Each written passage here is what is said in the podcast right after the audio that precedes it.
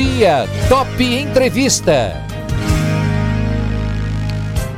Hoje recebendo aqui, já estou com ele na linha, o José Milagre, advogado aqui, nosso companheiro aqui, tem sempre estado com a gente aqui quinzenalmente para falar sobre direito e também sobre a questão aí direito digital. Milagre, você está me ouvindo bem? Bom dia. Bom dia, Eduardo. Bom dia a todos os ouvintes. Estou ouvindo ótimo. Muito bem. Na sua atividade como advogado, né, Milagre, vocês estão fazendo o, o home office, né? Acho que muitos advogados têm, têm, têm, feito essa, têm feito essa dinâmica, porque permite isso, né? Você é uma das classes que estão nessa categoria, né? Sim, exatamente. O Tribunal de Justiça do Estado de São Paulo ele suspendeu os prazos. É, por outro lado, alguns servidores estão trabalhando remotamente e ele acabou de regulamentar as audiências digitais. Né? Então é uma novidade, Eduardo. Essa, essa crise ela vai deixar um legado uhum. para todas as áreas. Positivo, e, você acha, né? É, Também, um, né? Um, um, legado, é, são impactos, né? São uhum. mudanças sociais, né? Infelizmente é uma crise triste lamentável muitas coisas, mas, mas o, o, impacto social de modificação da forma do trabalho é imenso. E um deles é o home office. Uhum. O Tribunal de Justiça acabou de regulamentar as audiências virtuais. Então, e não é qualquer audiência, não. Audiência, inclusive, com, com oitiva de testemunhas, etc. Disciplinou lá um sistema. Então, os advogados eles vão ter que se adaptar a essa uhum. nova realidade e isso em toda a área. A, a medicina acabou de ser regulamentada. Isso. Telemedicina. A telemedicina, exatamente. Então, todas as áreas estão tendo um salto é, é, enorme de inovação, tecnologia e pode ter certeza, nada mais vai ser né, como, como antes, no que respeito à organização do trabalho. Nós vamos ter muito mais digitalização de todos os processos. É, isso, isso com certeza a gente vai ver mesmo no final disso tudo, não só esse saldo negativo, que é coisa doença, saúde, infelizmente as mortes, mas vamos ver o lado positivo, né? As profissões, as relações vão estar diferenciadas, né? O, o Milagre tem uma história que está acontecendo e as pessoas estão preocupadas, que é o, o, governo do estado aqui de São Paulo tem utilizado o monitoramento dos celulares. Né? Ele sabe, por exemplo, se a gente se movimentou e com isso ele tem os dados de, de, de, isolamento social, que querem ficar aí, né, que as pessoas fiquem, 70% da população fique em casa, né? E foram divulgados alguns números de que o isolamento social chegou em algo em torno de é, 30% em São Paulo, aqui em Bauru tem uns dos piores índices e tudo mais. Esse dado é importante para a gente saber. Porém, tem uma outra questão, que é a pessoa fica um pouco preocupada com isso, né? Como assim? Os meus, os meus, eu, o celular sabe onde eu estou? A gente, já trabalhei com tecnologia, você também. Isso é um dado que é, é normal, né? A pessoa não devia se preocupar tanto com isso, porque no caso das redes de celular, as telefonias celulares, sabem justamente onde nós estamos, né? O que você tem a dizer sobre isso? Olha, exatamente. Você já colocou muito bem. É, existem algumas confusões e a internet, as fake news, elas estão rolando, né? Uhum. É, para você ter uma ideia, o próprio Ministério Público já intimou o Dória para prestar esclarecimento em relação ao monitoramento, né? As pessoas elas estão acreditando que a, o Android está atualizando um aplicativo espião, né? Então a partir daí o que você faz, o que você anda, o que você fala, tudo isso vai ser cedido para o governo do estado. Né? Existem aí outras pessoas que falam que o problema é o monitoramento do GPS. Uhum. Tem até orientações milagrosas na internet. Não, desative o GPS e você não vai ter problema de ser monitorado. Quer dizer que nada disso adianta, não tem nada a ver. Uhum. É, desde o momento que você liga o seu celular, a primeira coisa que ele faz automaticamente é buscar algumas estações radiobase mais próximas, antenas. Isso. E nessas estações radiobase ele autentica, ele troca informações sobre o aparelho, como o próprio e-mail, não é o e-mail não, não é, é o, o mensageiro, é o, é o e-mail. É. é. dentre outros dados, e conforme você vai mudando a sua localização, é, é, né, a, sua, a, sua, a sua movimentação, você vai se logando em outras, uhum. e a partir dos dados dessas herbes é possível traçar um padrão aproximado da sua localização, certo. que é o que nós chamamos aqui de triangularização. Uhum. Esses dados, eles são é, dados quantificados. Logicamente que a operadora tem tudo. Eu fiz uma live recentemente, mostrei uma quebra de sigilo de uma operadora. Mostrei certo. que tem tudo. tem seu celular, ligação sainte, entrante, uhum. é, mas o que está sendo cedido para o governo são dados agregados e anonimizados. Então, okay. As operadoras estão dizendo isso. Então, quando vai para o governo, não vai seu nome, não vai seu, sua isso. localização, é só para quantificar efetivamente as áreas de risco e verificar se o isolamento social está sendo cumprido. Então, não vejo nenhum problema com com violação da privacidade a princípio. Mas se a pessoa se sentir lesada, o milagre, nesse caso teria que ter um vazamento de dados, né? Não só saber a minha localização, mas saber com quem eu troquei, eh, troquei, troquei mensagem ou o que eu fiz. Aí, é um, aí já envolveria um caso já judicial, né? Exato. Infelizmente, a, ao que tudo indica, a lei de proteção de dados ela vai ser prorrogada para janeiro. Uhum. Né? Isso é algo inaceitável, mas pois que, é é, vai ser prorrogado. De qualquer modo, todo cidadão tem direito de questionar as operadoras. Um dos direitos dos titulares é saber com quem a operadora está comunicando ou compartilhando dados e como está sendo feito esse compartilhamento. Então, qualquer cidadão que se sinta ameaçado por essa questão envolvendo monitoramento pode notificar a sua operadora uhum. para que ela preste mais detalhamentos e esclarecimentos do que está sendo efetivamente compartilhado. É um direito previsto no artigo 18 da Lei Geral de Proteção de Dados. E, tem um detalhe, né? a gente até tratou desse assunto aqui em outros bate-papos, né, Milagre? Quando eu, no meu dispositivo celular, eu entro no, no, Facebook ou no Instagram, ou até no caso do Android, eu não sei como é que o iOS funciona, que é da Apple, mas quando você se loga nessas redes, sua privacidade não existe mais, né? Vamos falar a verdade, né? Não, não existe mais.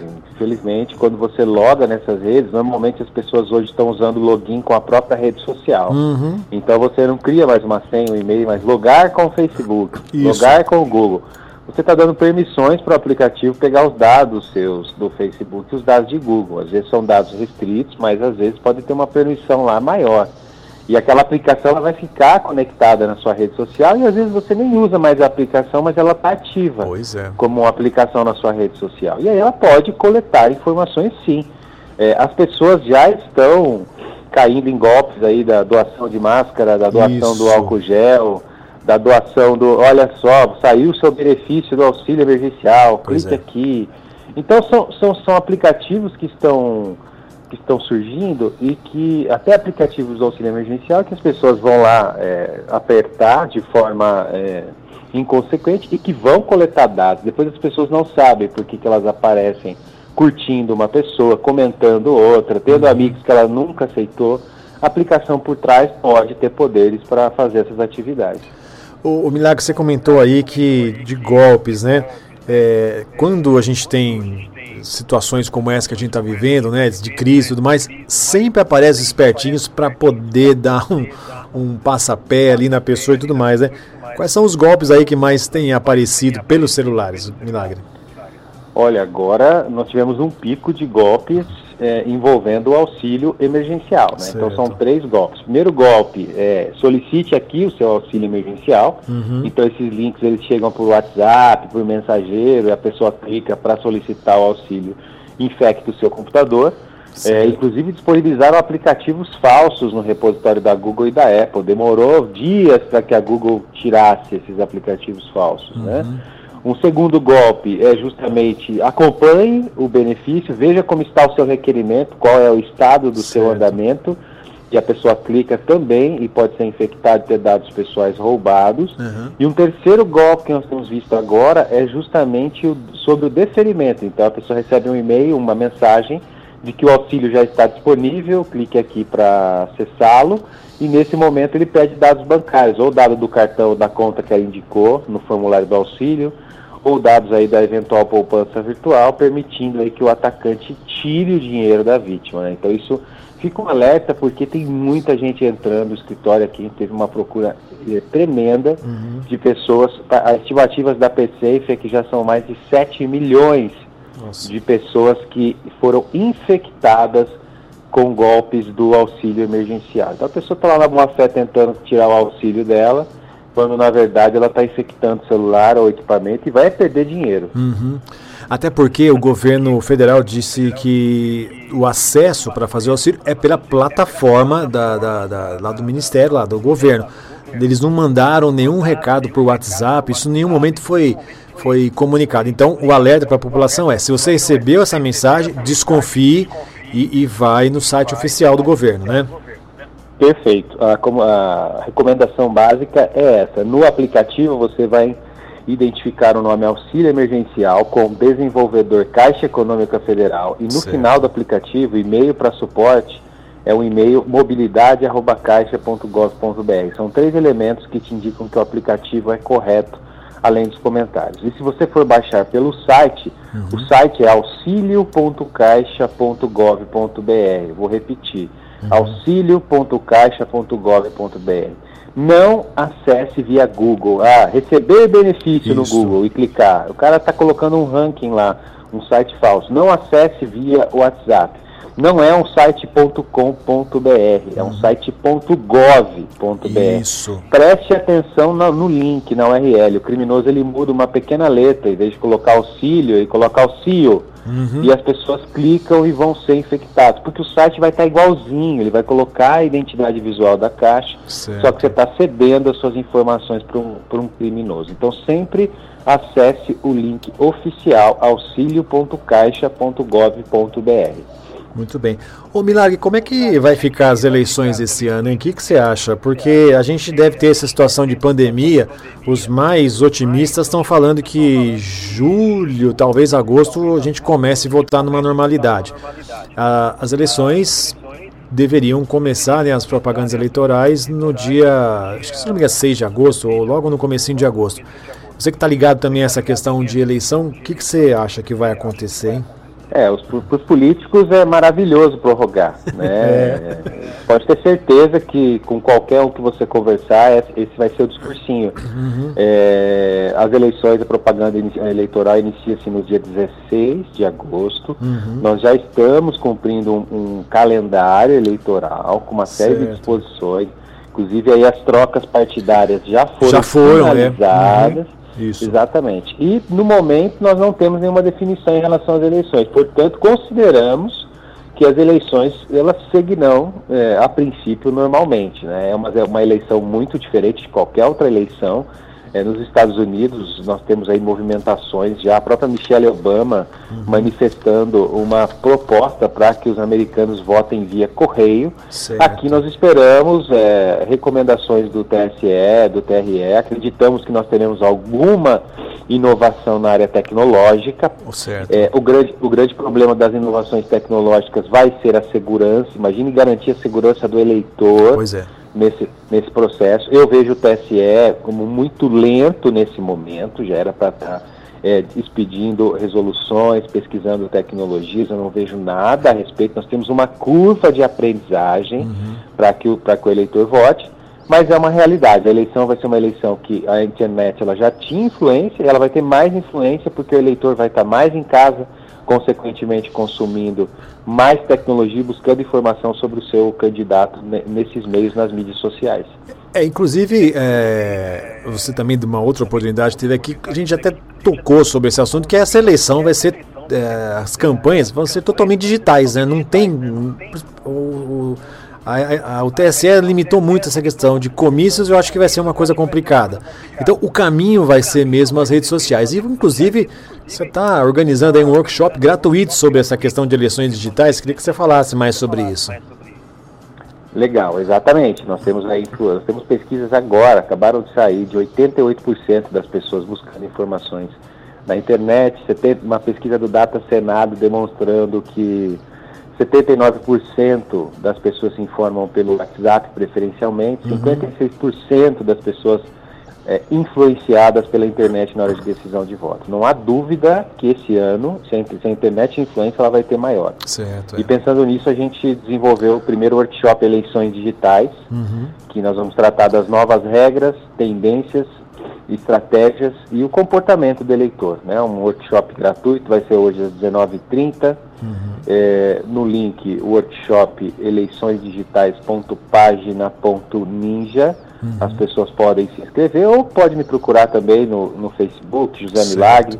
Lá tem o um link onde nós vamos fazer uma aula é, gratuita sobre o que esperar da internet no pleito eleitoral. Qual é o campo de batalha, é, como lidar com fakes, como lidar com haters, como lidar com robôs que vão polarizar o Isso. diálogo, quais são as regras e principalmente né, para candidatos ou para quem pretende é, auxiliar campanhas, quais são as estratégias hoje que vêm sendo adotadas para que a internet, para que você possa engajar e converter é, eleitores na internet. Então é uma iniciativa gratuita, a gente quer iniciar o debate e já estamos aí com cento e poucos inscritos, 117 inscritos ontem. Legal. E hoje nós transmitimos online às 19h30, lembrando que não vai ficar gravado. Então, Ah, ok. convido, convido a todos aí para que possam participar no horário e a gente poder discutir um pouco o impacto da, da internet e o efeito Covid também nas eleições de 2020.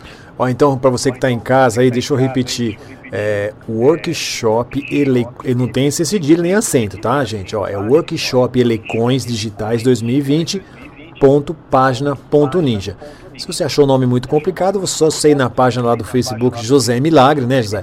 Aí lá, lá tem o link. Vai ser hoje, só repetindo, qual é o horário, José? 19h30 a gente inicia a transmissão né, e vai ser bem legal. Algo em torno de uma hora de, de workshop e eu vou estar ao vivo com todos. Então, se você é pré-candidato, equipe de campanha, enfim, todos aí vão poder questionar as dúvidas reais. Eu vou falar também sobre arrecadação digital. Inclusive, a gente vai fazer uma live ao vivo com o dono da doação legal Legal. que é uma plataforma muito bacana. é, os candidatos vão poder arrecadar dinheiro já a partir de maio, a partir do mês, mês que vem. Poucos sabem desse, dessa estratégia de doações pela internet. Então, tudo isso a gente vai trabalhar no, no workshop. Fica o convite a todos e te agradeço, Eduardo, pela oportunidade de poder Opa. divulgar o evento. Não, tamo junto e, e tudo que é informação, que é ajuda a população, a gente tem mais é que divulgar mesmo. E, e, você, e o- retornamos ao que nós falamos no começo, né? A sociedade com as lives e com a, a tecnologia nesse momento entrando para ficar mesmo, né? Se alguém tinha alguma dúvida de, de que a tecnologia faria diferença na vida das pessoas, essa dúvida se extirpou agora, né, Milagre? É, nunca se falou tanto em inovação, em teletrabalho, em tecnologia, em reuniões online, como tem se falado agora. Né? Já tem até alguns memes sobre quem é o responsável pela inovação na sua empresa, diretoria, presidência e Covid, né? E É Covid, é. Covid é uma das, das alternativas, é, é, uma- é um memezinho que está rolando aí, mas as pessoas foram motivadas e quando você tem um mar de pessoas indo para a tecnologia, você tem riscos grandes de segurança. Porque Isso. o atacante sabe que tem um monte de pessoa lidando com o Zoom, por exemplo, Sim. que não sabe, nunca usou o Zoom na vida. E aí que ele vai atacar. Então, assim, uso prudente, procure aí orientações de segurança na informação. Lá no meu YouTube, lá no, no José Milagre, eu sempre Uhum. coloco semanalmente dicas de segurança digital para que você não tenha um celular invadido, alguém copiando seu conteúdo, amanhã pedindo dinheiro de volta, ou mesmo o dinheiro bancário. Hoje as pessoas estão usando aplicativos de banco, não estão indo mais aos bancos Isso. todos os cuidados eh, devem ser repassados. E eu, eu parabenizo aí a Top, né, pela oportunidade de discutir sempre mundo digital, porque nesse momento que as pessoas estão na tecnologia, a tendência é que as fraudes cresçam também. Infelizmente, né, Zé? Infelizmente.